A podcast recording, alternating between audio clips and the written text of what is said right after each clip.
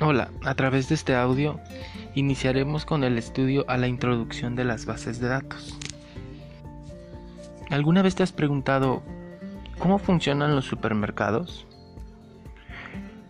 Cuando iniciaron los supermercados, en el caso del manejo de sus inventarios, este era de manera manual. Significa que cada vez que entraba un producto o salía un producto de la tienda tendría que ser registrado en documentos o papeles de trabajo que, por decirlo así, era demasiado laborioso su control. Y sobre todo al momento de generar los datos o indicadores e incluso informes que nos permitían saber cuándo era necesario surtir un nuevo producto o cuándo un producto estaba a punto de echarse a perder o simplemente cuánto vendimos y cuánto ganamos. Con la evolución de la informática, es posible ahora crear bases de datos que resuelvan total o parcialmente algunas de las situaciones que se dan en las empresas, como la mencionada en los supermercados. Lo anterior da lugar a la reducción de los problemas y al manejo de la información en los negocios o en una organización. Esto significa que las bases de datos juegan un papel muy importante en nuestra vida cotidiana y están ligadas prácticamente a cada una de nuestras actividades que requieran el manejo y control de los datos. Si lo que queremos es obtener una definición simple, clara sobre lo que es una base de datos y nos permita relacionarnos con nuestra realidad, podríamos decir que una base de datos es un conjunto de, datos, relacionados con una entidad. Por ejemplo, los datos que son manejados en los supermercados y que están relacionados con la entidad denominada supermercado. Algunas de las características que podemos identificar de las bases de datos son Número 1. Nos permite procesar información con mayor rapidez. Número 2. Evita que, tengamos errores tanto en el registro, en el procesamiento y salida de los datos. Número siguiente. Va a ordenar los datos de mayor a menor o alfabéticamente depende como nosotros le estemos solicitando. Número siguiente, facilita la consulta de información de una base de datos por parte de un usuario. Esto significa que nosotros podemos filtrar información de acuerdo a la necesidad que tengamos en cuestión de segundos. Y por último, evita la repetición de datos, lo que significa que muy seguramente evita también que se puedan generar algún tipo de robo por duplicidad de folios o de registros. Con esto pues queda claro que las bases de datos son muy útiles en nuestro día a día.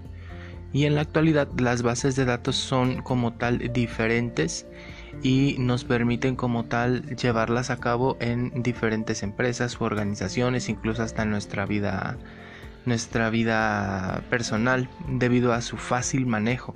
Incluso hasta los mensajes que tú envías a través de WhatsApp, Messenger, etc., se almacenan en una base de datos.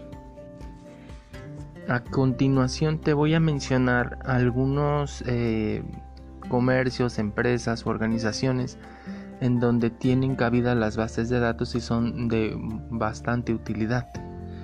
Por ejemplo, los despachos contables. Las bases de datos ayudan a los contadores a administrar los recursos de una empresa para llevar el control más estricto u ordenado de todas las operaciones contables.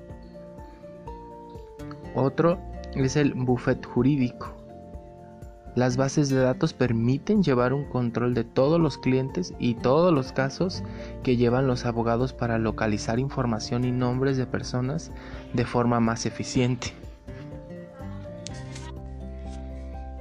En las farmacias, las bases de datos sirven también para llevar un control de todas las mercancías que entran y salen de la farmacia y controlar la medicina que está caducada o, caducada, perdón, o que también está a punto de caducar. En las cajas de ahorro, las bases de datos controlan a los ahorradores desde los datos personales hasta conocer los movimientos de dinero que tienen estos derechohabientes o socios.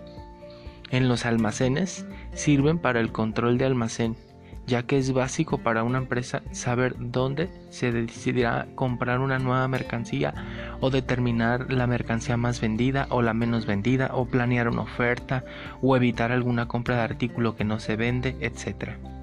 Y finalmente tenemos las escuelas que, como ya sabemos, nos permite llevar un control de los datos personales de los estudiantes, como pueden ser calificaciones, constancias, pagos, matrículas, grupos, horarios, docentes, etc. Y bueno, seguramente te has de estar preguntando, entonces las bases de datos son un avance de la informática, pero entonces ¿cómo voy a hacer una base de datos? Mira, existen diferentes administradores o manejadores de bases de datos, con la aclaración de que bueno, las bases de datos que nosotros vamos a hacer van, las vamos a literal a dibujar en nuestras libretas.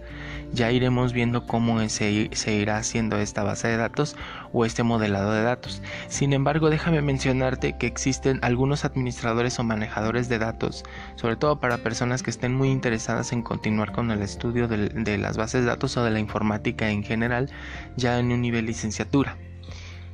Microsoft Office, así como tiene Word, tiene Excel, tiene Power, etc., también tiene un administrador de base de datos que se llama Microsoft Access.